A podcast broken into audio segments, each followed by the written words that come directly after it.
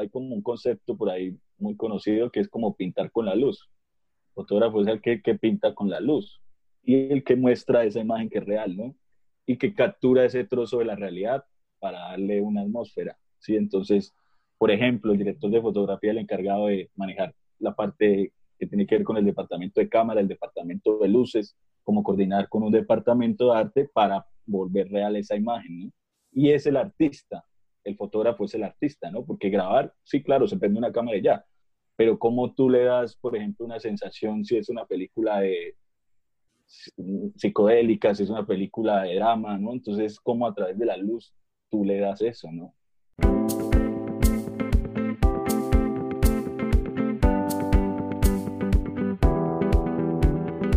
Liberarte es un espacio donde puedes sentirte libre y entendido. Donde puedes encontrar respuestas y soluciones a esas dudas que has tenido todo este tiempo. Todo eso que callas, eso que te guardas, eso que te inquieta, todo eso que debe hablarse sin tanto enredo. Hablamos desde nuestro punto de vista. Compartimos nuestras experiencias y nos alimentamos de las historias y el saber de expertos y personas involucradas. Soy Melissa Luna. Y yo Juan Camilo García. Y en este espacio te invitamos a liberarte. Este capítulo nos acompaña un artista. El cine, la fotografía, todo este mundo de tanto misterio y emoción, de tanta energía que nos mueve las fibras. Carlos Galván está acá para contarnos mejor y más a fondo sobre todo esto. Su gusto por la imagen en movimiento nace a partir de la necesidad de poder expresarse, donde encontró en el cine ese medio donde puede plasmar lo que siente, interpretar sus vivencias a través de un relato visual que aporta la construcción dramática de una historia. Carlos estudió producción de radio y televisión en la Universidad Manuela Beltrán, ITAE, en Bucaramanga. Ha trabajado en diferentes cargos del Departamento de Fotografía, en producción de videos musicales, series y documentales. Carlos es más conocido como Charlie, Charlie Galván, quien fue el que estuvo a cargo de la dirección de fotografía del largometraje documental La Fortaleza, dirigida por Andrés Torres. ¿Sí se acuerdan? Quien estuvo en este podcast con nosotros. Hola Charlie, bienvenido. ¿Qué tal compañeros? Mucho gusto. Espero que sí. Agradecido ahí por la invitación y felicitarlos por, por este gran espacio, ¿no? Que finalmente visibiliza ciertas actividades y ciertos campos de, de algunas personas, en este caso de las personas santanderianas. Espero que sí, felicitaciones. Y bueno, aquí estamos. Gracias. Gracias a ti por abrirnos el espacio para entrar a tu vida, a conocer un poco más a fondo quién es Charlie, quién es ese Charlie apasionado por el cine. ¿Qué es esto? O sea, comencemos desde, ¿qué te dio por estudiar cine? Pues mira, como ahí en la reseña se mencionó, soy un poco tímido inclusive para esto y lo estoy haciendo como una terapia, porque inclusive tengo ansiedad y todo eso y me cuesta. Súper bien. Entonces, entonces, en la, de adolescente pues me costaba un poco expresarme, ¿sí? Y siempre quería como contar historias. Entonces debido a eso pues como que me sonaba inclusive la radio. En realidad no me gustaba el cine cuando eso, ¿no? Muy pelado. Y por ahí empecé a hacer como inclusive no era podcast cuando eso. Era como radiales, sí, eso sé mucho. Y por ahí pues desde luego estudiaba producción de radio y televisión y empecé a conocer la fotografía, a explorar como con ella y, y ya después eh, a dedicarme a la fotografía en movimiento, que es muy diferente, ¿no? O sea, está la foto fija, la fotografía, y la fotografía en movimiento, que es el cine, ¿no? Poder contar una historia a través de una imagen en movimiento. Entonces, por ahí es que empiezo a meterme en este rollo. Y eso, con, con la, como, como que me costaba muchísimo y me cuesta aún, y por eso es casi estoy atrás, ¿no? Estoy atrás de la... Pero Charlie, desde, como hablemos, digamos, en el colegio, ¿qué pensabas tú? O sea, como que ya cuando íbamos, digamos, en décimo, once, ¿qué voy a estudiar? ¿Qué me gusta? ¿Ya en ese momento tú te veías encaminada hacia eso? Sí, como hacia los medios. Como te decía, me gustaba mucho más la radio, porque inclusive trabajamos en la emisora radial del colegio INEM, y como que siempre estábamos enviados con eso, con las obras de, de teatro, sí, por ahí dirigíamos unas obras todas fritas, pero, pero sí sonaba eso, sí sonaba esa onda, ¿no? Entonces por ahí, ah, inclusive yo era hasta bailarín, ¿no? O sea, y, entonces, ¿dónde estaba la timidez? ¿Cuál era, cuál era Pero era muy loco, por eso era muy loco, porque yo puedo expresarme, pero no a partir del habla, no, no soy tan Era, era un tipo de arte, o sea, que te sí. el arte, pero no sabías, digamos, cómo expresarlo de la manera de hablar. Hablando. Claro, entonces después de ahí ya como que inclusive la radio me costaba un poco, uy, modular y toda la vuelta y ya después me, me metí de lleno como en el cine. Y pues poco a poco como que uno va ejerciendo estos diálogos que son complejos, ¿no? Pero que se han dado pues por, por, por diferentes festivales y ya tiene uno que acostumbrarse. Entonces esto también es como una terapia, ¿no? Sí, claro, pues me imagino, imagino pues, si, si dices que para ti en ese momento como que no lo veías que fuera como algo de lo que pudieras llevar normal o expresarte porque no era tu principal modo de expresión, que eso le pasa a los artistas, a las personas que, que, hacen fotografía. Como yo siempre he admirado mucho, me gusta mucho. Inclusive iba a estudiar eh, publicidad en la Tadeo y esa fue una de mis opciones y luego pensé como, no, eso no me va a dar para vivir.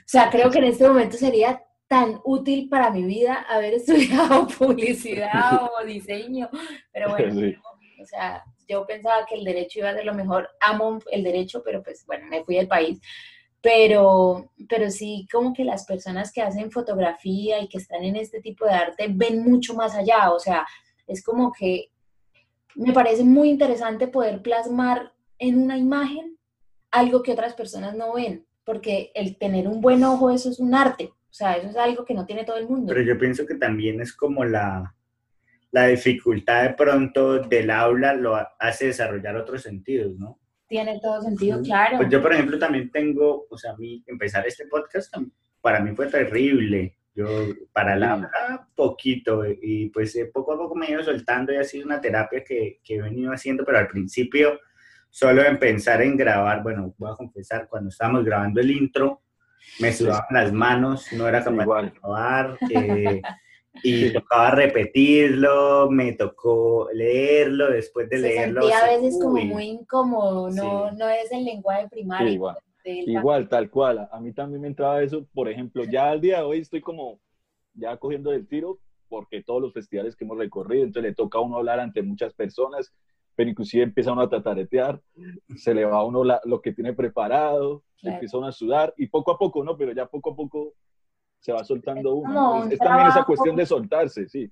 De soltarse un poco. Por ejemplo, yo voy hablando y empiezo a contar una idea y me pierdo y después me olvida de qué era lo que estaba hablando. Entonces, eh, me toca como que, oiga, Melissa, acuérdame cuál era la idea.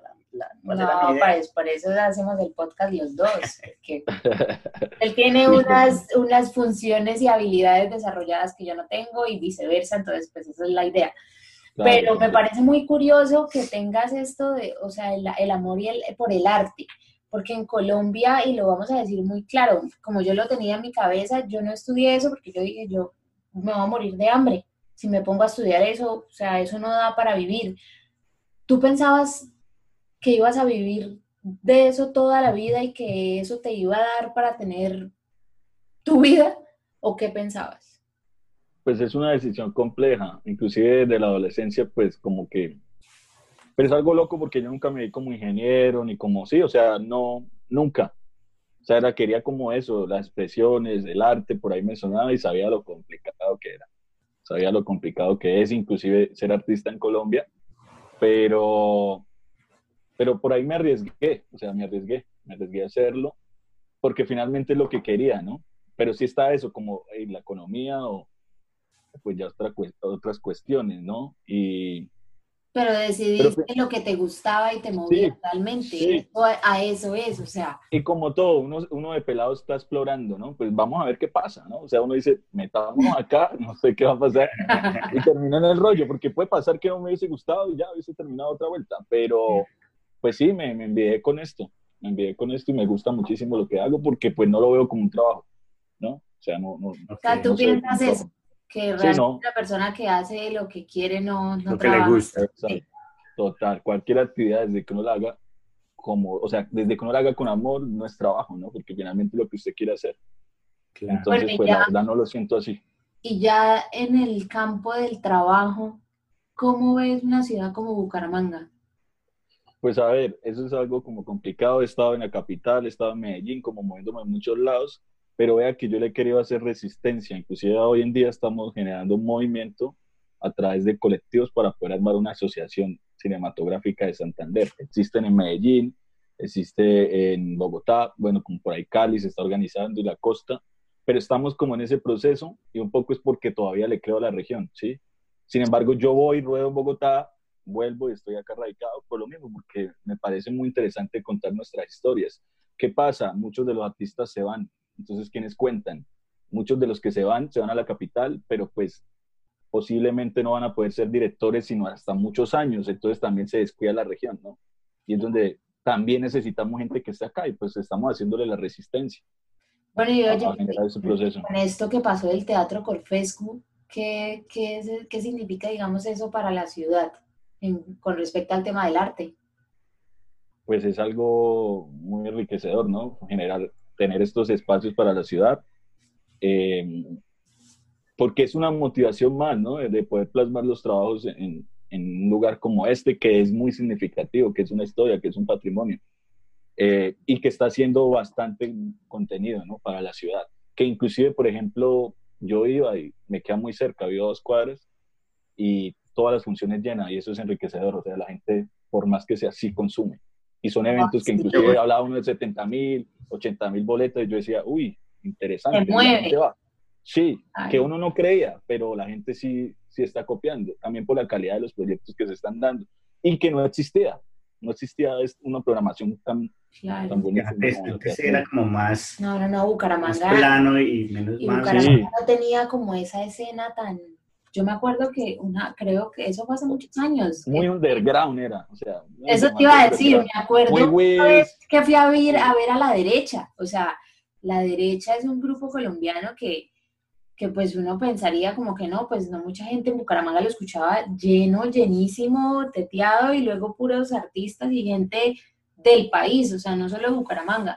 Pero en este momento, pues el Teatro Gorfescu, no sé si saben, pero lo cerraron por el motivo de la pandemia, entonces es duro porque lo que hablamos, o sea, Bucaramanga es una ciudad, a mí me parece que está llena de talento, y este espacio era como para eso. Entonces es muy duro que, muy triste que en este tiempo de esta nueva normalidad de la que hablan, pues se vaya a un escenario como este. Hay que, hay como que incentivar al gobierno a que abra, abra estos espacios o motive y ayude a las personas, pues como ustedes, con los colectivos independientes, ayudar a, a crear estos espacios, a motivar a otros a que también se sumen. O sea, a mí me parece súper interesante poderlo mostrar desde el tema artístico regional, o sea, lo que tú dices hace parte, o sea, Bucaramanga hace parte de ti, tú has tenido la posibilidad y trabajas y todo, pero te radicas y vuelves a tu ciudad porque le crees al, al talento y al apoyo de la ciudad, a lo local.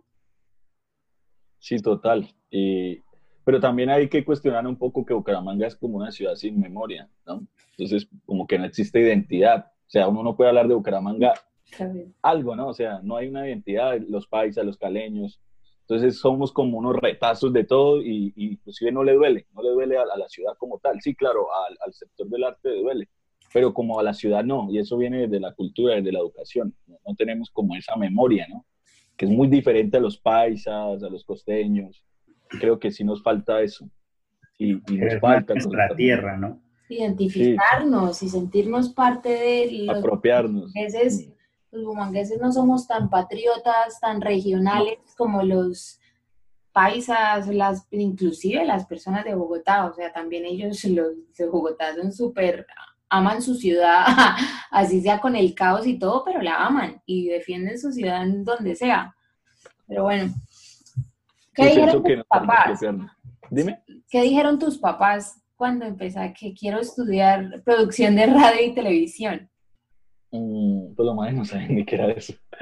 Así como que esté loco que, pero, pero como que copiaron, hágale de una. Entonces yo listo de una y me encarreté, pero pues los manes como que decían, pues si al man le gusta.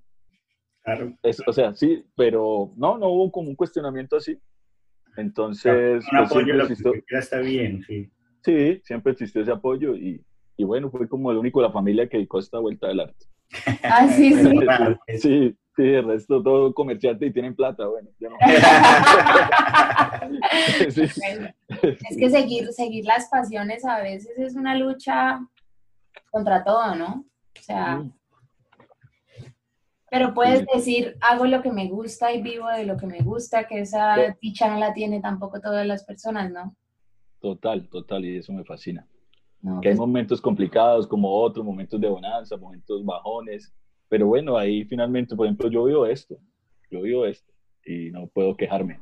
Pero como todo, ¿no? Tengo mis momentos, pero me encanta lo que hago. Imagínate. Bueno, Charlie, hablemos de los proyectos que, que ha realizado. Empecemos por el primero. Ok.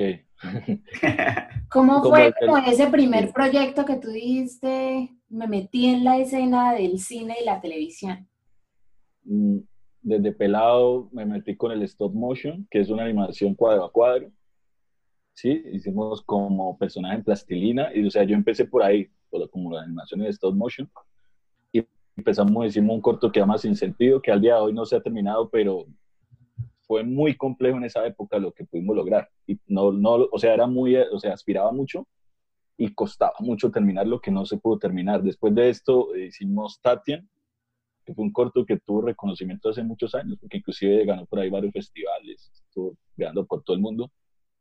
Y eso fue, eso fue como lo primero, ¿no? Un corto en stop motion. Y por ahí empiezo a explorar con el videoclip que me encanta. O sea, tengo muchísima experiencia en videoclip. O sea, yo creo que he hecho como unos más o menos unos 40 ya videoclips. Y entonces por ahí empiezo ya a explorar, ¿sí? El videoclip ya como la herramienta, pues conocer, eh, ciertas circunstancias del set, bueno, porque eso es lo chévere, el videoclip deja explorar, experimentar. Y bueno, ahí ya empiezo ya como a meterme en la onda también del, del, documental, que es otra cosa que me gusta. Eh, tuve la oportunidad de hacer una serie hace mucho, que fue como para todos los canales regionales. Eh, por ahí empecé también ya a hacer varios cortos de ficción, ¿sí? La ficción siempre ha estado presente. Y, bueno, son como tantos trabajos, pero pues sí, como para hablar, eh, un cortometraje que llama El Cinema, que dijo Andrés Torres, otro un cortometraje que llama La Máquina, que, lo hicimos en Cúcuta, otro que Carne de Primera, una serie documental que hicimos en Barranca, o sea, son como varios, ¿no? Quiero preguntarte eh, algo. cuando comienzas cada, cada video, cada largometraje, bueno, no sé, todas estas cosas, la Fortaleza fue un largometraje, ¿verdad? Sí. Ok, todos tus proyectos, ¿es la misma emoción de comenzar o, o a cada proyecto le tienes como un sentimiento distinto? Cuéntame eso. Sí, todos son diferentes, todos tienen sabores, texturas, sí, como que todos tienen lo suyo. Hay unos que desde luego disfrutan uno más, como hay trabajos que de pronto no, no son del agrado uno. Por ejemplo, hay cosas muy comerciales que finalmente están ceñidas a ciertas cosas que deben ser así, pero pues uno se las oye más con, con, con, la ficción, ¿no? Porque es algo que usted de verdad se puede expresar, ¿sí? Genera un argumento, un concepto y toda la vuelta, y todos se disfrutan de la misma manera, todos se sufren también porque esto es demasiado complejo. Claro. Una vez uno dio un profesor como que el cine es resolver problemas, siempre hay problemas, entonces la habilidad es el poder resolverlos, ¿no? En el acto, porque el, el cine vale mucho, o sea, se está moviendo mucha gente, entonces usted pasó esto, pam, pam, pam, de una, uno va resolviendo los problemas. Siempre hay estrés, siempre no se duerme mucho, en esto es así, o sea, no se duerme mucho, pero bueno. Y, es complejo también, por ejemplo, el manejar varias personas, porque en el departamento, por ejemplo, de fotografía tengo que manejar seis, siete personas, ocho. Entonces, como también poder coordinar, me gusta trabajar con amigos, es lo más chévere porque ya nos conocemos, entonces ya es como un equipo de fútbol. Yo todo, mi filosofía va hacia el fútbol, ¿no? O sea, como que si yo ya tengo un equipo, yo ya sé que esté loco el delantero, pues ya, ya tengo mi titular. Entonces yo siempre soy así, ¿no? Tengo ya las fichas. es que me imagino que tienes que saber con quién, no tienes que saberlo, pero obviamente es un plus que si sabes con las personas que estás, ya cada uno le pone su función y no tienes que estar ahí encima esperando que haga o no haga o dando indicaciones porque tú también tienes que hacer otras cosas en eso. Sí, sí, total. Exacto, existen ciertas funciones, así como en el fútbol, ¿no? Está el defensa, está el delantero, pues ya uno sabe. Cada está ahí como en el medio. Cada quien se desenvuelve mejor en lo que sabe y en lo que más tiene, digamos, confianza. Y, y, por ejemplo, también te digo algo de la misma que me da un poco de ansiedad, bueno, como es constante y también mi misma timidez y todo, al comienzo me jugaba bastante, porque por ejemplo los proyectos de cine son costosos y la responsabilidad que uno adquiere es grande. Entonces, por ejemplo, yo no dormía, es algo y eso, ¿eso qué pasa? Ya después la, la, la experiencia... Pero por el tema, por el tema de la seguridad. responsabilidad. O sea, la responsabilidad, que por ejemplo cuando tú eres muy joven te sueltan proyectos grandes, entonces hay mucha presión, ¿no? Entonces, como que, uf, cuesta mucho, pero ya, por ejemplo, la misma experiencia ya no normal, o sea, ya hoy en día se enfrenta a los proyectos. Para una persona que no sepa qué hace un director de fotografía de, de, de cine, ¿cómo, ¿cómo le podríamos explicar qué es y cuáles son sus funciones dentro de una película o dentro de un cortometraje. Es que siempre uno escucha con la dirección, la producción, la edición y hay un poco de gente que uno es como... Sí. pues, no Pero ¿qué hace cada eso, uno? ¿sabe ¿Qué hace cada uno? Claro, sí, inclusive esto del cine es como muy de jerarquías, muy militar, ¿no? O sea, como que está el fotógrafo, el primero, el segundo, y sí, hay muchos cargos. Pero el fotógrafo, hay como un concepto por ahí muy conocido que es como pintar con la luz. El fotógrafo es el que, que pinta con la luz y el que muestra esa imagen que es real, ¿no? Y que captura ese trozo de la realidad para darle una atmósfera, ¿sí? Entonces, por ejemplo, el director de fotografía el encargado de manejar la parte que tiene que ver con el departamento de cámara, el departamento de luces, como coordinar con un departamento de arte para volver real esa imagen. Y es el artista, el fotógrafo es el artista, ¿no? Porque grabar, sí, claro, se prende una cámara y ya, pero cómo tú le das, por ejemplo, una sensación si es una película de psicodélica, si es una película de drama, ¿no? Entonces, cómo a través de la luz tú le das eso, ¿no? E- Ese es el, el fotógrafo de cine, el que se encarga de, de mover las fibras. Claro. Hablando, por ejemplo, de ficción, que, que hablábamos ahorita, que la ficción, pues todo es inventado, ¿no? Supongo, ficción es, o sea, debe ser algo complicado todo. No, y el manejo, me estoy imaginando, o sea, en este momento cuando tú dices lo de la luz, me estoy imaginando lo que tiene que tener en la cabeza ese director de fotografía en cuándo meterle el suspenso, cuándo hacer lo que la persona está neutral, En luz. en luz, sí. Claro, exacto, total, que si es de contraluz, pues porque usted quiere mostrar acá misterio, Exacto. acá hay una luz que entra por la ventana, esperanza, o sea, como que todos esos detalles tú lo haces, ¿no? Sí. Y por ejemplo, también eso, eso viene también de las experiencias que uno ha hecho. Por ejemplo, si te toca hacer una experiencia de un bar eh, o una escena que de pronto hayas vivido, pues la puedes plasmar a través de esos recuerdos. Por ejemplo, yo utilizo mucho eso, ¿no? Más vivencial. ¿Sí? Por ejemplo, a mí me gusta, si voy a grabar en un set, me gusta sentarme a ver qué siento. ¿Sí? Y escuchar canciones y le digo al director como que, hey, loco, usted, sí, ah, o sea, esta escena, ¿qué le evoca? Entonces me coloca un tema y me soy yo. O sea, Claro. es, es como eso, disfrutar el momento. en el, en el, En el papel. Claro, en el rollo, sí, si el man me pone esta canción que para mí es muy sensorial la música, entonces esto hace que yo empiece ya a sentir cosas, ¿no? Y que sea más emotivo y tal. Entonces me gusta hacer como ese proceso vivencial. Inclusive por ahí en la fortaleza pienso que es lo que me ha gustado. Por ese proceso que quería Felipe, muy de calle, ¿no? Y uno como que, pues por ahí conoce esos temas, entonces empieza a plasmar eso. Claro, pero ustedes venían trabajando en eso ya bastante, ¿no? O sea, Andrés nos contó que eso fue de hace ya tiempo. Es que yo en muchos podcasts que han, que han eh, entrevistado a directores de cine y todos terminan diciendo algo como que, que, que trabajaron mucho tiempo en algo, como lo que tú dices de, de Sin Sentido, que no se publicó, bueno, o que no se terminó porque no había el dinero suficiente y costaba mucho. Todos dicen eso. O sea, todos han tenido un trabajo grandioso en el que han soñado un montón, pero no lo han podido terminar, no han conseguido los fondos, eh, al final quedó en la mitad. O sea, ¿por qué pasa esto? El cine, el cine es tan caro y la gente no apoya, los, los digamos, el gobierno, bueno, los, no sé, ¿quiénes son los que deben apoyar? Pues es que el cine normalmente en Colombia se hace con convocatorias, ¿no? Hay, o sea, sí se hace independiente, pero le toca colocar billete al, al director. Normalmente un corto estamos hablando de 50, 60 millones. Entonces es una apuesta grande que haga alguien independiente, que lo pueden hacer con, con la ley del cine, ¿sí? Por ahí se levantan platas de, de ciertas empresas. Bueno, hay como que se hace una retribución de, en los impuestos, pero es difícil, ¿sí? Entonces normalmente el cine se hace gestionado con, con convocatorias, ¿no? Entonces existen convocatorias anuales en la que tú postulas tu proyecto y bueno, normalmente así es que se hace el cine, ¿no? También se hace a lo indie o se hace sin presupuesto, muy guerrillo, pero pues esa es la forma, ¿no? Es porque también existen muchas personas, ¿no? O sea, más o menos un corto está hablando de veintipico de personas, nomina a todos, actores, scouting, viajes, es muy ¿Cuánto dura un corto? Más o menos que como unos 15 minutos. Corto Sí, como, sí, más o menos entre, sí, como hasta 20, ¿no? Y 70 normalmente se rueda por 20. 3, 4 días, 4 días más o menos se rueda, en 4 días. Y- Pero hay harto camello en la preproducción, bastante, bastante. Claro, pues. Y después viene la postproducción, todo lo que es montaje, colorización, masterización, eso es bastante camelloso, bastante camelloso. Bueno, Charlie, cuéntanos en esto del cine cómo son los roles. ¿Qué hace el director? ¿Qué hace el productor? Pues, por ejemplo, el jefe, el jefe es el productor que es el del dinero.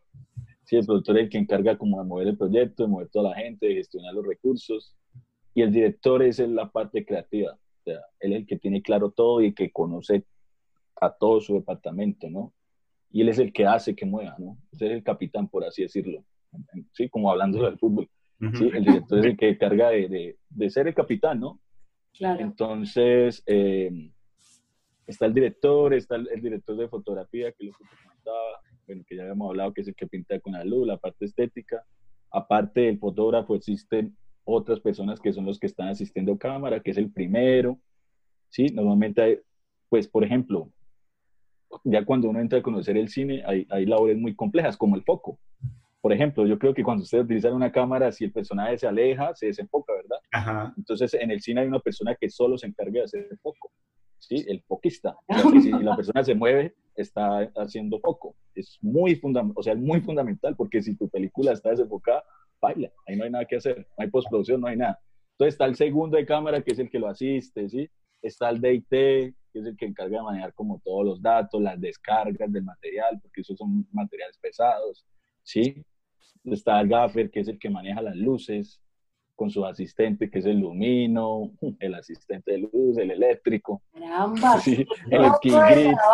Yo creo que nadie se imagina que un... sí, obvio. Que Detrás de lo que uno ve en 15 minutos, 20 minutos está tanta, tanta claro. producción. Y está, y está el key grid, que es el que maneja todos los soportes, los que hace los cuelgues para colgar luces, para colgar la cámara.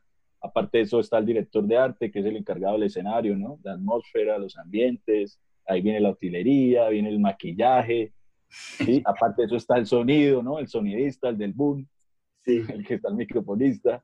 Aparte de eso, pues ya está todo lo que es la, la parte, ah, perdón, los- el director de actores también. Muchas veces el, el director o muchas veces un director de actores. Está el script, que es el que maneja la claqueta, que es el que carga el racor. ¿Sí? Que es el que carga el racor. O sea, hay muchísimos y ahí vienen los postproductores. Sí, esto es bastante... Con razón vale tanto para pagar todo ese poco de sueldos. No. 15 Claro, claro. Claro, eso vale. es- Y Y todos sí. deben cobrar duro. Sí, Pues es que el cine vale. sí, claro. El cine vale. No, yo me acuerdo que en el, en el Festival de Cine Barichara veía así puros cortometrajes, 15, 20 minutos, y la gente contaba como que, que faltaba mucho apoyo, pero que tenía mucho trabajo. Y decía, yo pensaba como esto es una locura, o sea, lo que uno va y paga, digamos, una boleta, realmente no es mucho. Es muy Claro. poquito para lo que sí. pues, ¿Cuánto vale una boleta de, de cine en Colombia? No sé, 10 10 mil, mil 15 pesos. mil. como, como 10, 15, depende, y la, pero lo, lo, lastima, lo lastima es que la gente va el martes, ¿no? O sea, Los es que hay una cuestión, sí, hay una cuestión allí también, ¿no? Pero bueno, finalmente, por ejemplo, esa es la otra, que la gente no apoya el cine colombiano. Sí, o O sea, sea, también la es un llamado, es un llamado a eso, a que nosotros mismos tenemos que apoyar el propio talento porque si no tampoco va a crecer. O sea, Sí, es, es muy difícil. Por ejemplo, todas las películas que recuperan el dinero en, en salas son como las de Ago, o sea, ha sido como las comerciales. Por ahí el abrazo hizo una buena, pero o sea, las exitosas son como esas de humor y eso que como que no aportan mucho, ¿no? sí, Finalmente, ¿no? Como otro contenido, pero tipo de es muy contenido. difícil, ¿no? Sí, es muy difícil competir pues con Hollywood. Aunque Claro. también hay algo, por ejemplo, el cine de Hollywood también le aporta dinero a los cineastas, porque también les descuentan eh, en las boletas para darle un recurso. Pero desde luego sí, lastimosamente no, no se apoya el cine colombiano. Nosotros hace, hace, hace poquito, que hace un par de meses estuvimos, estuvimos de, de viaje en Chicago. Estaban grabando Batman y estaban Qué chimba. poniendo la escena de Batman. No, no, yo no, no la han ni siquiera anunciado. Sí, ¿no? no lo han anunciado, pero, Pero ese estaban- día preciso estábamos allá estaban y Para- Y parada toda la ciudad, me imagino. No, un poco de Toda, gente, sí. era una, eran dos calles, pero era mucha gente, o sea, yo estaba, al principio ni siquiera sabíamos qué era, y era como, ¿qué está pasando acá? Cuando nos Sí. cuentan, claro, había mucha, mucha gente, o sea, lo que tú, lo que tú dijiste, que el sonidista, que el no sé qué, que el de las luces, habían como cinco personas de luces, sin que 15 con Grúas cámaras, grúas, lados, era como, lados. Sí, sí. Solo iban a, Sí, gra- a- a grabar como dos segundos. dijeron que total. con menos de un minuto, y nosotros, Sí, eh. Sí, sí. Sí, total. Vimos el batimóvil. y- Sí, sí, Tremendo, tremendo, qué chimba. no. Sí, eso es, eso es muy bonito y es como muy de jerarquías. O sea, porque también el set es muy quieto, ¿no? Como que todo el mundo, nadie habla, ¿no? Es muy chévere, la verdad. Es como todo místico. Yo lo- es muy bonito, la verdad. Charlie, para las personas que no, no saben de esto, pero les llama la atención y algo les inquieta y quieren estudiar esto, ¿qué recomiendas tú como que sigan? O sea, como que al principio la- los nuevos siempre se notan en todo. en todo siempre el nuevo, el nuevo apenas está como recibiendo y aprendiendo, pero ¿qué, qué sería mejor que supiera una persona que llega nueva como para que no pase tantos fiascos en el cine? Mm, Bueno, primero que siga los instintos, ¿sí? Pues porque es algo que debe de hacerlo uno, ¿no? Porque es como un llamado interior, yo lo llamo así, ¿no? Pero, pero ¿qué hacer? Eh, primero, que hay que contar las historias porque en esto no hay secretos, ¿sí? O sea, como que tampoco hay fórmulas de que es que este man hizo una película porque tal y tal, no. No existen fórmulas, o sea, pienso que el secreto en realidad es hacerlo. O sea, quiera contar una historia, cuéntela, con o sin plata, pero hay que hacerlo, o sea, hay que hacer el ejercicio. Porque eso es lo que pasa, ¿no? Como que no, hasta que no gane una convocatoria y si nunca la gana. Porque es que es muy difícil, no todo el mundo gana una convocatoria. Entonces pienso que el mejor ejercicio en este caso es, es ejecutar, es ejecutar la obra, atreverse. Arriesgarse y, aprender en el camino. Sí, hay muchos errores, todos cometemos errores y los seguimos cometiendo, pero bueno, eso se trata, ¿no? Así se aprende. Sí, de eso es. Y, y, y es una carrera bastante difícil, o sea, y más en la región, ¿no? Más en la región. Bueno, No, hablemos de la fortaleza que, que ha ganado tantos, tantos Premios y reconocimientos. Y pues es una película, nosotros la vimos en el estreno, incluso Tú fuiste el director de fotografía con todas esas cosas en movimiento que captaba todo. O sea, nosotros nos quedamos impresionados cuando se montan en la, en la en mula. la mula y como que, y el de la, y Juanca me decía como que, uy, el man que está, que está grabando, ¿cómo hizo? Que no sé qué, y yo, yo soy amiga del man. Sí, fuerte, bastante fuerte.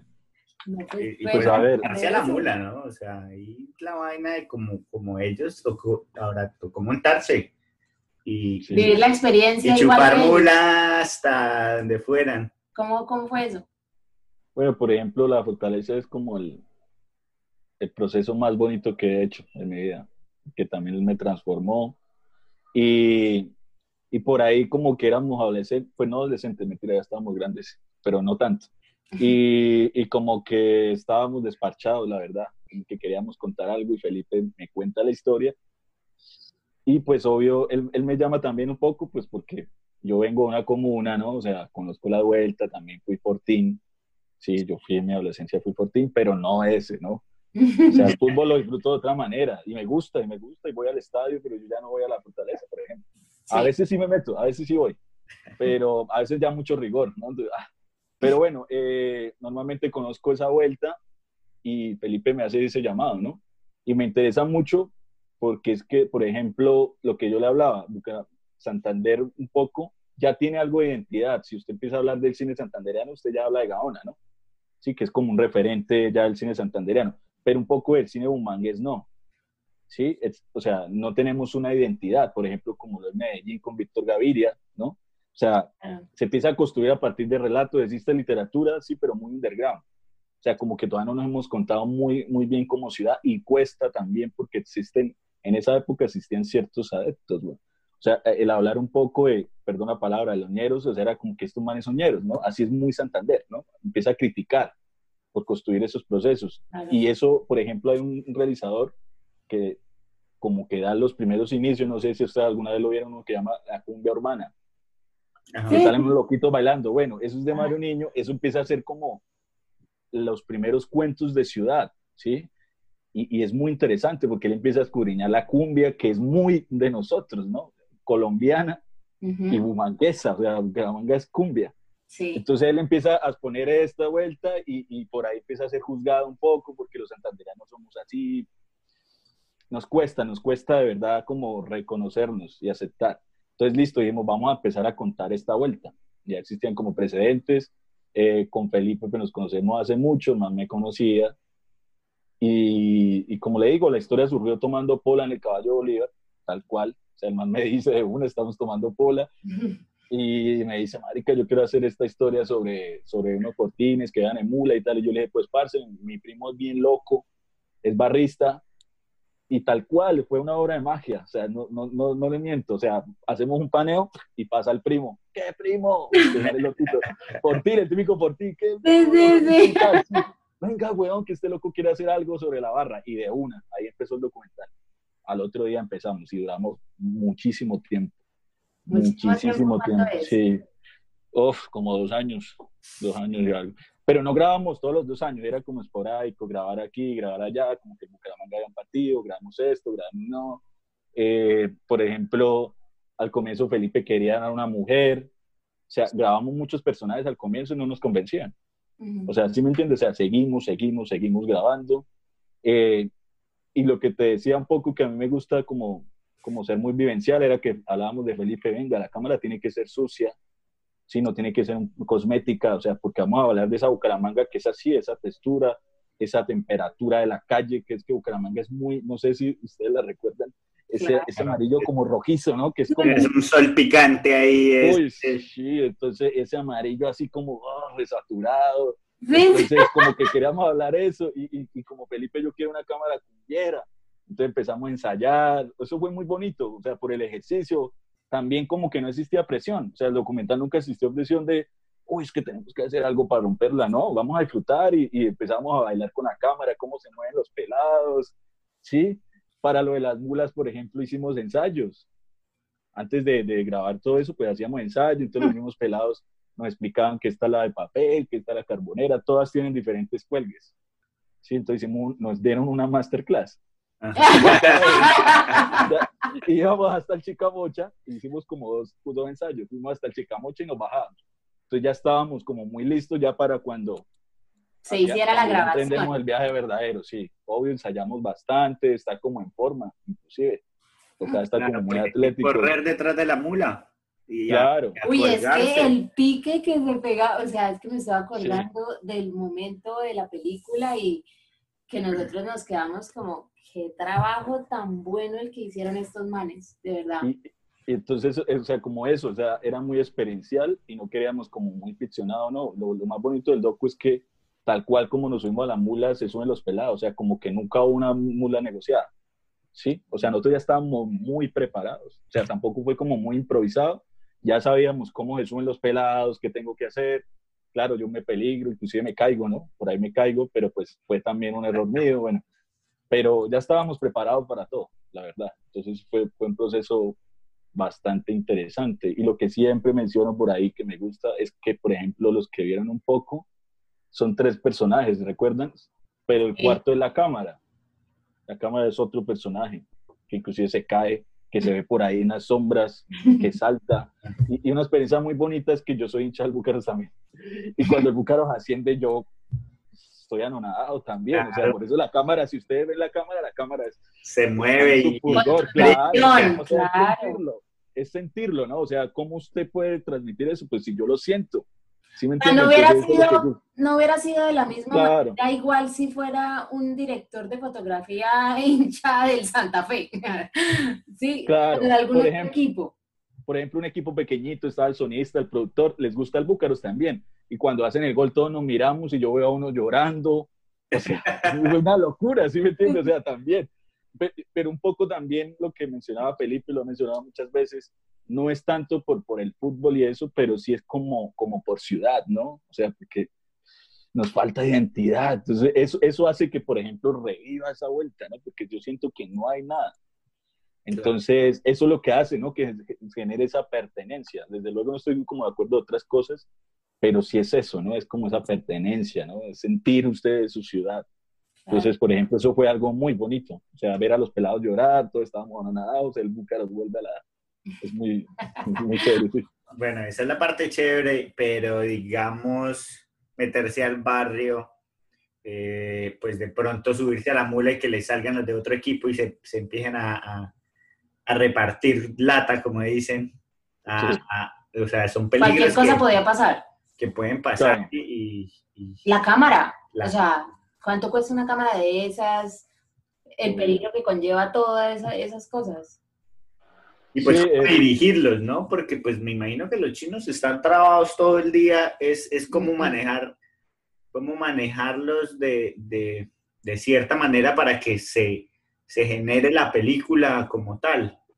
Sí, eh, pues por ejemplo, ahí sí es de aplaudir muchísimo el trabajo que hizo Felipe, que es de una inmersión, ¿sí? Y la inmersión consiste en poder ser ellos. Entonces no somos los realizadores que estamos desde lejos, por ejemplo, como esos de National Geographic que graban a los leones por allá bien lejos con un tele, ¿se has visto? Sí. No, o sea, como que nosotros estamos es con ellos, ¿no? Entonces, eso siempre lo quiso Felipe y fue muy bonito, como ser muy humano. Bueno, los locos lo pegan, pueden pegantearse, pero pues normal, no somos quien para cuestionarlos que venga, usted no haga eso, ¿sí? O sea, no, nunca asistió como eso, entonces, eh, claro, hay, hay temor, o sea, llegar uno a las ollas, que es algo complejo, pero ¿qué pasa? También la barra de acompañamiento, pues porque ellos sabían del documental, apoyaron, entonces tampoco como que se podía Sí, o sea, no podían tampoco intentarnos así como así, pero sin embargo, ese proceso que hace Felipe hace que seamos amigos todos. Entonces ya nos volvemos todos amigos. Normalmente a veces subíamos a comer hamburguesas al barrio sin grabar, a ir a parchar, que las parchar. bolas que ven, que sí, que hay, que por ejemplo, en la cumbia hay un baile de cumbia, van a ir o qué, lo llaman a uno. ¿Qué loquito hay? Entonces, pues, o sea, eso hace que, sí, se rompa eso. O sea, Y que no te vuelvas- a- Del parque. el parche de ellos, Claro, que no, que- claro. que no es el mancito que viene acá a grabarnos y ya no, sino inclusive que Facebook, que pavo loquito y tal. Así, sí, normal. Entonces eso hace que pues ya sean como amigos de uno. Sí, eso es lo Se que... hicieron muy cercanos. Es es que no creo que se hubiera podido dar de otra manera si no se hubieran vuelto cercanos porque no se hubiera visto la realidad de lo que se muestra en la película. O sea, ustedes Claro. tenían que, que ser muy, muy de ellos, o sea, sentir la misma experiencia y vivencias que ellos tenían. Claro, entonces por eso en estos dos años se construye como, como esa amistad, ¿no? Con el equipo éramos muy pocos, cinco personas, a veces cuatro. Entonces eso hizo que se construyera ese lazo de amistad. Y, y como le digo, o sea, tampoco como que nunca cuestionábamos ni nada, pues uno entiende el trasfondo, uno no apoya ciertas cosas, pero tampoco uno puede criticarlos porque el origen también uno conoce, que es de la También es que tú eres el que se está metiendo en la vida de ellos. Sí, o sea, sí. Eres el que estás decidiendo grabarlos. Entonces, acepta entonces- como venga. Claro, entonces cuando uno está grabando uno también entiende el por qué los pelados son así, bueno, por qué cometen todas esas cosas. Pero bueno, el documental era grabar tal cual y, y emprendemos, emprendemos con ellos. Por ejemplo, en el viaje, como éramos todos, pues todos éramos una manada, ¿sí? Todos éramos una manada, teníamos que defendernos todos, no sabíamos qué iba a pasar, no sabíamos qué iba a pasar, si nos iban a robar, si nos llegaba otra hinchada, o sea, como que siempre era complicado. Pero, o sea, estábamos como con plan A, con plan B y con plan C. Porque había que Claro, porque, digamos, llega otra barra a robarlos y Sí, ustedes de una. como, ca- como grabando con cámara salen corriendo, de una vez ellos se rayan. Claro, Nos de- dejaron acá tirados, nos dejaron morir. Sí. o- bueno, sí. claro, entonces también era como ese temor que va a pasar si llegan los barristas, si nos cogen, pues no podemos dejar, o sea, es muy difícil, o sea, sí, pero pues teníamos que hacer algo, sí, y había, un- claro que había un productor que estaba haciendo la avanzada, como en un avance, que era el que nos iba cantando como que, uy, allá hay gente de la América, allá hay gente del Tolima, como que estemos muy pendientes, ¿sí? Ah. Y pues nos fue bien, no, no pasó... No, A no- mayores. Sí, porque No, claro, es muy, muy caliente, es muy caliente. Los que no se han visto este largometraje documental se llama La Fortaleza, ya en un capítulo anterior de nuestro, el primer capítulo. Fue con Andrés Torres, el director, y es una bomba. Y si ustedes son de Bucaramanga, más, o sea, más se lo tienen que ver, porque nos identifica totalmente como ciudad. Cualquier persona lo va a reconocer y se va a sentir parte de, porque es el equipo, el equipo de la ciudad, el Bucaramanga, el Atlético Bucaramanga.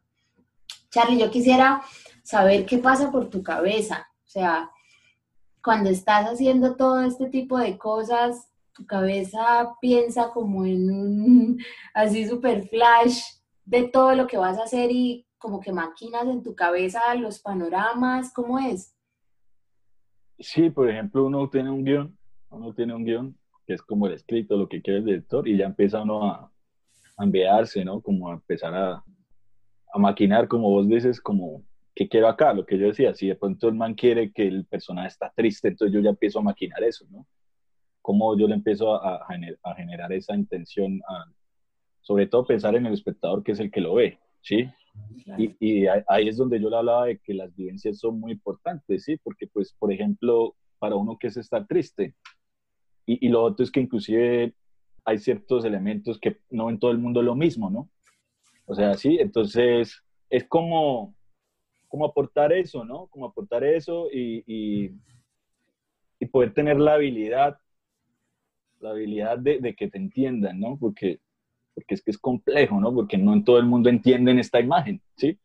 A pesar de que la imagen tiene un lenguaje universal, pero sí tiene diferentes significados. Entonces es como, como eso, ¿no? No, y, digamos, una cosa es cómo estar triste, pero cómo ve uno la vida. Yo, yo pienso, o creo, la verdad, cuando uno está en cierto estado de ánimo, uno ve la vida con diferentes colores, como que el ojo se ajusta a, a digamos, uno está triste y uno ve todo como gris, como, como más opacado, el ojo como con la mirada hacia abajo, y eso, lo tiene, y eso lo tienen que plasmar ustedes, o sea, cómo, eso se me acaba de ocurrir, cómo tienes esa habilidad de poder plasmar en un, en un lugar, en una escena, esa emoción que le pueda dar, no, no a ti, sino que se la puedas dar a la otra gente, transmitirla. Claro que ese es el ejercicio difícil, así como uno puede hacerlo. sí, es demasiado complejo. Pero por ahí entonces ya está el diálogo como con todos los departamentos, todos empiezan a aportar, que el de la música va a aportar esto, que el delante aporta este elemento, que el fotógrafo aporta esta luz, que el director quiere aportar con el, con el actor. Entonces todo se conjuga, ¿no? Y hay reuniones donde, hey, aquí vamos a generar esto, ¿no? Y como yo le digo, o sea, por ejemplo, también yo lo hago a partir de mis vivencias, que es complejo, ¿no? Pero sí me gusta lo que yo siento, ¿sí? Porque puedo hablar con propiedad. O sea, sí, entonces me gustaría voy, me siento en la locación, me la yo me coloco una música, tú, este man quiere algo agreste, como, sí, o sea, como sentir el espacio, es muy importante.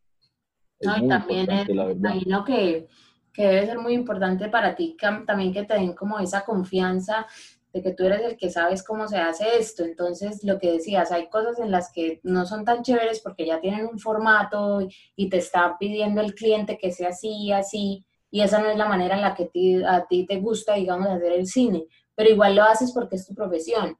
Pero ya cuando alguien te da como esa luz verde y esa confianza, tú te sollas y haces algo según lo que a ti te gusta. O sea, el cine puede ser muy diverso. Sí, claro, y no todos los directores hacen eso. Por ejemplo, sí es bonito eso contado con, con directores que sueltan el libre albedrío. O sea, y me sueltan, entonces yo puedo ya de verdad expresarme, sí, puedo proponerle, hey, man, como que esto, ¿qué opinas de esto? Tal, vamos a hacer esta vuelta, vea, yo quiero esta luz porque tal, tal. O sea, es, es, como ese diálogo, es una comunión también entre esos dos personajes, ¿no? Y finalmente también ya cuando usted ve el personaje con la luz es muy diferente, ¿sí? Porque es que todo se une, ¿no? Todo empieza a engranar. Entonces... No, y es que, mira, te, te vemos hablando con esa pasión y es que se nota, o sea, se nota el amor por el arte. Sí, es un cuento pero chévere, ¿no? Y, y como te digo, ¿no? Es, es, muy bonito, por ejemplo, inclusive a mí me gustan mucho los recuerdos, cómo usted siente el sol, por ejemplo, ¿sí? O si usted estaba depresivo, cómo siente esta cena. E, eso es muy chévere, inclusive lo que decía Juan Camilo, ¿no? ¿no? ¿Qué siente usted, no? O sea, y, cómo lo vería el espectador, que finalmente el que va a recibir eso, que es muy importante, ¿no? Que, que lo sienta. Qué trabajo, o sea, hacer cine es un trabajo y ya lo aplaudimos. Felicitaciones. Claro. Sí, es, es bastante complejo. La industria de Hollywood es tan, o sea, multimillonaria. Claro.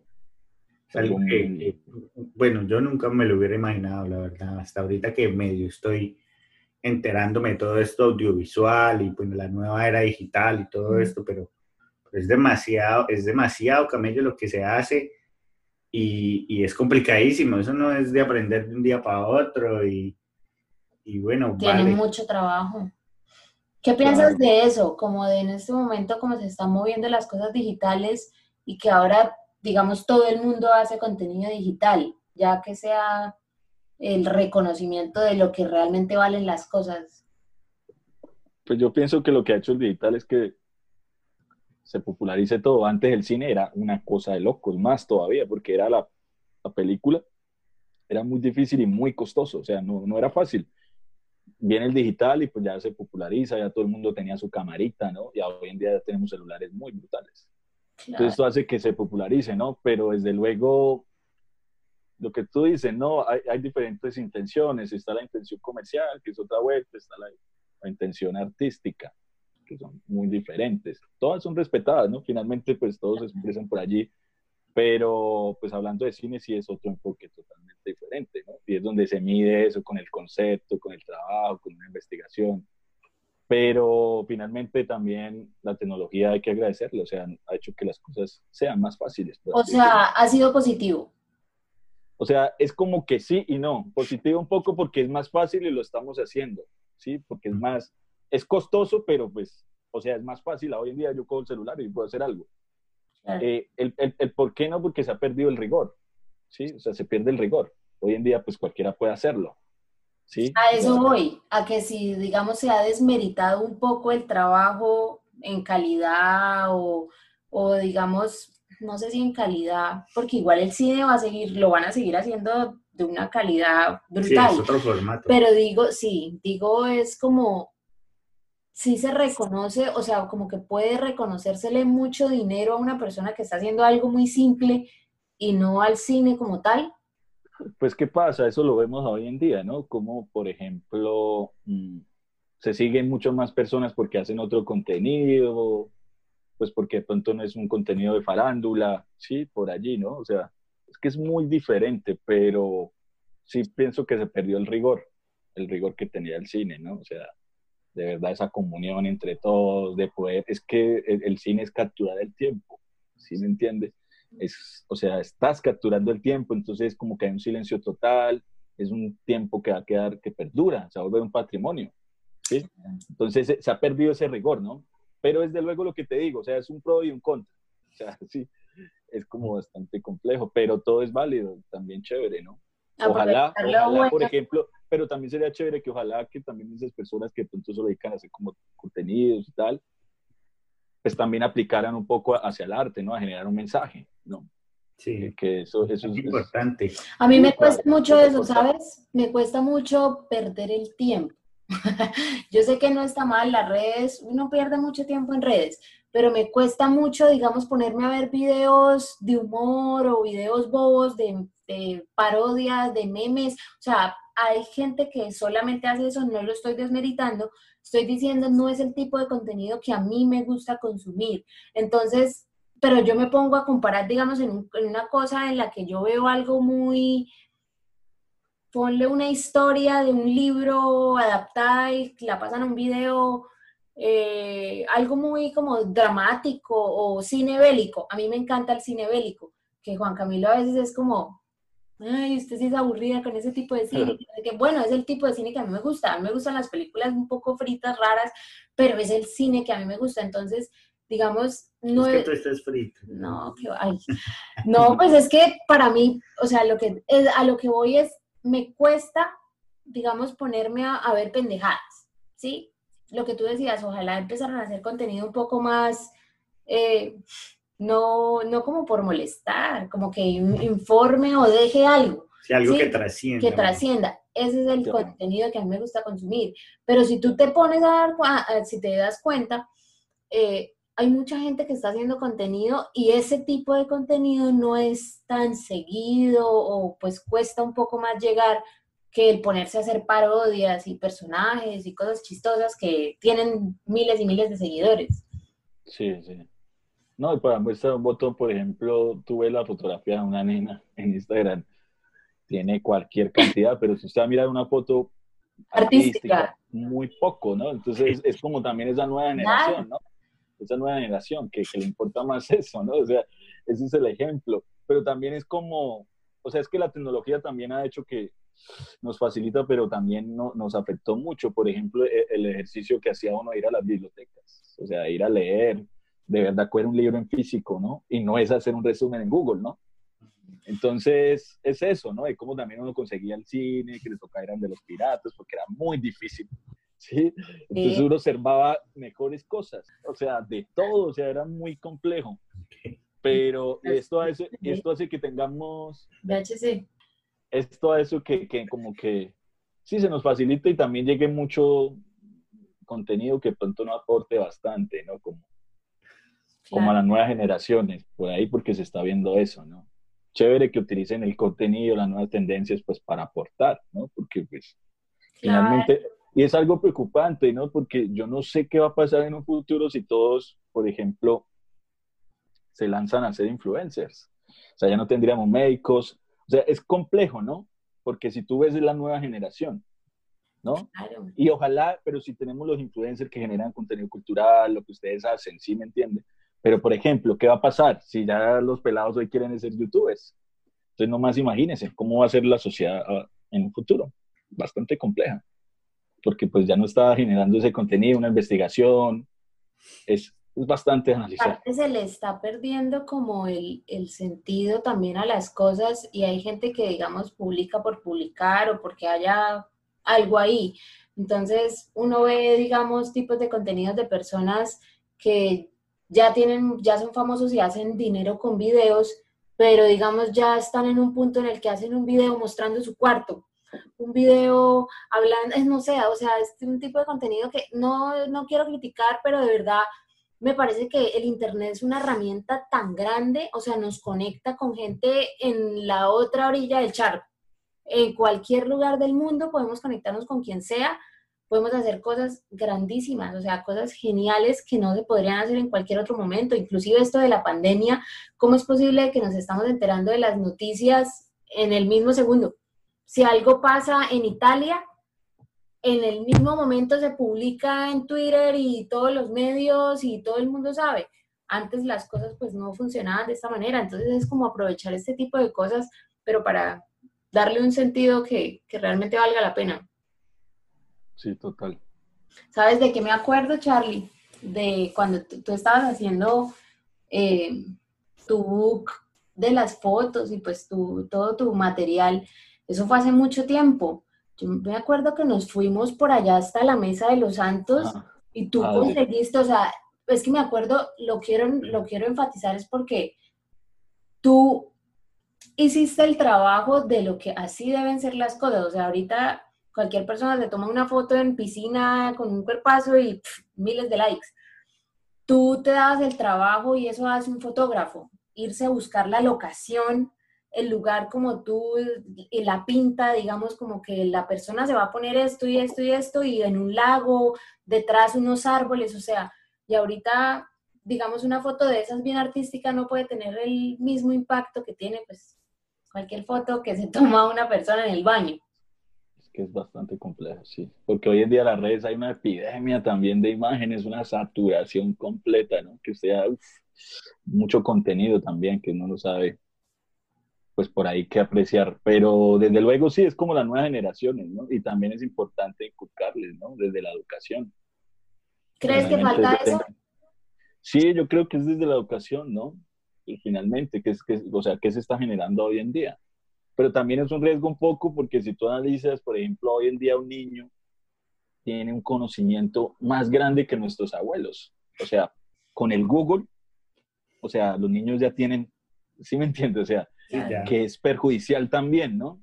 Y es un poco también, por ejemplo, uno, uno, uno, pues sí, yo alcancé a vivir en Internet en sus comienzos, pero uno sí le tocaba salir a investigar. Hoy en día no, ¿no? O sea, como que todo usted lo pregunta acá y ya. Inclusive hasta cómo usted coteja a su pareja, ¿no? Antiguamente tocaba ir a la casa, o sea, cartas. Entonces, como hoy en día también esto nos tiene acá, ¿no? Inclusive esto, esto del COVID nos, nos tiene metido más en la pantalla, ¿no? Como todo se da desde acá. Mm. Entonces, es bastante Eso está muy curioso, eso no lo había pensado, o sea, hasta puede ser un tipo de conspiración que haya sido como a propósito con respecto a eso, a volver a las personas más en la pantalla. Sí, exacto, es como que el Internet nos entrega todo y ya uno no cuestiona, ¿sí? Ah, bueno, Internet me dice que esto es esto y ya, porque hoy en día es así, ¿no? Pero antiguamente le tocaba uno ir a leer, le tocaba uno ir allá, le tocaba uno ir a buscar a la chica, o le tocaba uno ir a conquistar, o qué sé yo. Pero ah, inclusive ir a comprar y con el regalo, ¿no? Hey, tal. Ahora usted escribe y le llega ya. Sí. Oye, sí, la generación nueva no sabe qué es el corteo no, no de esa manera. No, no sabe, eso no sabe. No sabe qué es mandarse a la guerra. Cuando eso nosotros teníamos era Latin Chat o Messenger, ¿no? Que eso era el, trrr, el zumbido que se... era muy complejo. No, sí, imagínate, o sea, ya estamos hablando de analizar. unos ancianos del internet. Pero sí de analizar, ¿no? Entonces, son unos contenidos, ¿no? Como finalmente, pues lo que diga Google y hay muchísimas cosas. Claro, aparte también te hace como, como creerte sabio en todo, en que te la sabes toda porque el, la información está ahí. Pues muchas cosas no son así, ¿no? Sí, total. Pues hay que, o sea, hay que hacerlo, ¿no? Explorar, hay que hacerlo, porque claro, Google te puede decir esto es esto, pero bueno, hágalo, por lo menos. Claro. Entonces, es esa, esa, esa nueva generación de genios, diría yo. Porque inclusive hasta muy loco que escuché por ahí que iban a hacer el IPES a distancia. Van a salir los nuevos. No, eso hubiera sido buenísimo en mi época. Van a salir los nuevos genios de Colombia. A uno sí le tocaba ya sentarse todo un día en esas sillas, no. Claro, no, es, es bastante analizar, ¿no? Como toda esta cuestión y cómo toca reinventarnos. Sí. Mm, Pero... grandísima. Es como la palabra de moda, reinventarse. sí. Uy, no, pues imagínate, con toda esta locura que está pasando este año, parece, quién sabe qué, qué locura, de verdad. Sí, Carly, te tenemos unas preguntas. Si pudieras recomendarnos un libro o una película. las dos, no, las dos, libro y película. Sí, sí. A ver, el, el libro me gusta Atrapa el pez dorado de David Lynch, ¿sí? Que habla sobre la meditación, ¿no? porque inclusive es un director de cine, eh, habla de todo ese proceso, ¿no? Y por lo mismo, porque yo estaba en esa cuestión de la ansiedad y toda la vuelta, y me ha ayudado mucho, ¿sí? Y también que desde luego es un director que admiro. Y películas, uh, tengo tantas. No, pues imagínate, a ti sí te podemos preguntar, pero no. Pues me gusta mucho el cine asiático, me gusta mucho el cine asiático y me gusta una película que se llama Deseando Amar, de Wong Kar Wai. Amar? Deseando amar, sí, de Wong Kar Wai. Y, y, es como, es, un cine tan metafórico y tan bonito que es de amor, pero como que no hay besos, o sea, como que todo es vista, miradas, iluminación, ahí aplica todo ello, la música, es un cotejo a través de la cámara, la cámara está cotejando al, al personaje, es muy linda. A mí me gusta mucho el cine asiático. Es que esos asiáticos son raros. Sí, me, me gusta mentira, mucho. Mentira, mentira, mentira la buena para los asiáticos.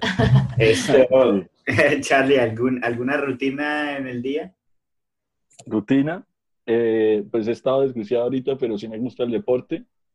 Salí a hacer deporte y luego leo, leo, me gusta leer bastante porque pues en esto del cine hay que estar como, hey, que llegó tal cámara, así, estar actualizado. Tengo que estar como siempre actualizado. Eh, por ahí tutoriales al 100, disfrutando también. comprando tutoriales, tutoriales. Y, y, escribiendo por ahí como que esta, esta pandemia también me ha servido mucho porque al estar encerrado, me, o sea, como que de verdad me concentro un poco porque uno es disperso, ¿no? Uno sale, sale el sábado, se echa las polas, queda en Guayabao, sí, sí, Entonces como que esto ha hecho que...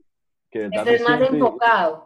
Sí, sí, claro. Y me he escrito por ahí como ya tres guiones inclusive uno que escribimos que estamos con Andrés Torri, lo, lo enviamos a una convocatoria. Entonces, en eso estoy, ¿no? En eso estoy como escribiendo, eh, viendo muchísimas pelis. Por ejemplo, yo veo una o dos películas diarias y el día que no la vea me siento mal. Sí, me envío. Me acuesto muy tarde también. ¡Qué locura! Una o dos películas muy tarde. ¿Cuántas películas te has visto en la vida? Bastante, sí. Me gusta. Chévere, chévere, chévere. Ay, no, a mí la verdad es que si no, yo sí soy un poquito con ese tema del cine, como que si no es el cine que me gusta, me da una mamera verlo. A Juanca le encanta ver películas, pero como no somos del mismo tipo de cine, entonces es como... Sí, suele pasar. Pero no, sí, sí, sí, sí me gusta. Por ejemplo, Por ejemplo, mis parejas sufren porque lo que yo veo se duermen. O sea, suerte, ya, suerte, ya se durmieron. Sí, este man que ve. sí, bastante. Ay, eso pienso Juan. Me ha dormido varias veces, Meli, pero. Como unas dos veces. Pero sí, pero sí, bien. Es como eso, ¿no? Y ahorita sí es como escribiendo y viendo cine. Y, y postulando convocatorias. O sea, hace poco salimos de, de toda la, o sea, normalmente uno trabaja al año para una convocatoria y es en dos meses que hay que voltear durísimo, o sea, escribir, escribir. Y bueno, ya salimos de eso. Bueno, con toda la, la energía para que puedan meterse ahí en eso. Sí, vamos a ver. Oye, ¿momento favorito del día? ¿Tienes algún momento? ¿Momento? Las noches. ¿Las noches? Sí, me encantan. Pues eres la primera persona que nos dice las noches. sí, porque por ahí me concentro más. Sí, como que me concentro más. Además que me cuesta también acostarme temprano y entonces soy más productivo de noche. Y si nos puedes dar un buen consejo, si alguien te pide un buen consejo, ¿cuál sería? Un buen consejo, a ver. Eh, uy, es tan complicado, ¿no? Pero yo pienso que sí, como que el mejor, o sea, el consejo que, que no existen fórmulas, ¿no? La fórmula en realidad es hacerlo, ¿sí? Porque en este medio siempre a uno le hacen esa pregunta, venga, ¿usted cómo hizo esto, no? Es hacerlo, o sea, es tan sencillo. Yo sé que suena como, uy, pero si usted lo analiza a profundidad, es muy, es muy, es, es, o sea, vale muchísimo, ¿no? O sea, es hacerlo, o sea, no, no hay fórmulas. Tomar Hágalo. acción. Si usted siente, tome acción, sí, porque pues uno se queja, ¿no? Que este país es tal, que estoy, pero todo empieza por uno, ¿no? Se queja uno de la ocasión, que es que no hacen nada, pero pues empecemos nosotros mismos, porque muchas veces no nos vemos, ¿no? Entonces también es como el cine también funciona como un espejo y podemos vernos. Entonces yo diría que es eso, hacer las cosas. Eso es lo que yo diría. Sí. Así es. Darle, muchas gracias por acompañarnos en este capítulo y pues en este espacio, abrirnos la puerta de tu historia de, Y del cine. del cine. Realmente sí, o sea, ya habíamos tenido esta entrevista con Andrés que nos dio como este despliegue de lo que era hacer una película, pero este, este capítulo contigo fue como más enfocado a descubrir en sí qué es, qué es el cine para las personas que no sabemos y no estamos como en esa industria y nos dejas muchas cosas muy buenas, muchas cosas que anotamos y qué chévere la manera en la que ves la vida, en, en vivir de eso que te apasiona, que eso es lo que al final buscamos todos, ¿no? Muchas gracias a ustedes de verdad por, por este espacio tan bonito eh, y que debe existir estos espacios, ¿no? Lo que hablábamos, ¿no? Necesitamos más de estos espacios. Hay mucha cantidad por ahí de otras cosas, pero bueno, y esto es interesante que se pueda visualizar el trabajo de muchas personas desde la misma visualización y desde los puntos de vista, ¿no? Porque son diferentes puntos de vista. Claro. Y esto de que sea un diálogo, un diálogo, que eso es lo más chévere, ¿no? Que sea muy natural. Sí, abrir, abrir la conversación en, en espacios y cosas dis- distintas y que quepan pensamientos e ideas diferentes y pues que todos estamos igual intentando cosas y mirando a ver cómo nos salen. Y total, ¿no? Y que todos tenemos historias por contar. Eso Así es lo más es. bonito. ¿no? Sí. Así es, gracias, Charlie. Nos Gracias, escuchamos en el siguiente episodio. Chao, Chao. chao. Dale, saludos a todos. Esto fue Liberarte Podcast. Qué bueno que nos hayas acompañado hoy en este episodio. Recomiéndale este podcast a algún amigo. Seguro le ayudará en su proceso y se conectará con estas historias. Síguenos en Instagram como arroba liberarte podcast y nos escuchamos en el siguiente episodio. Liberarte es producido en Melbourne, Florida. Música original Julián Patiño. Edición Juan Camilo García. Libretos Melissa Luna. Producción y dirección Juan Camilo García y Melissa Luna.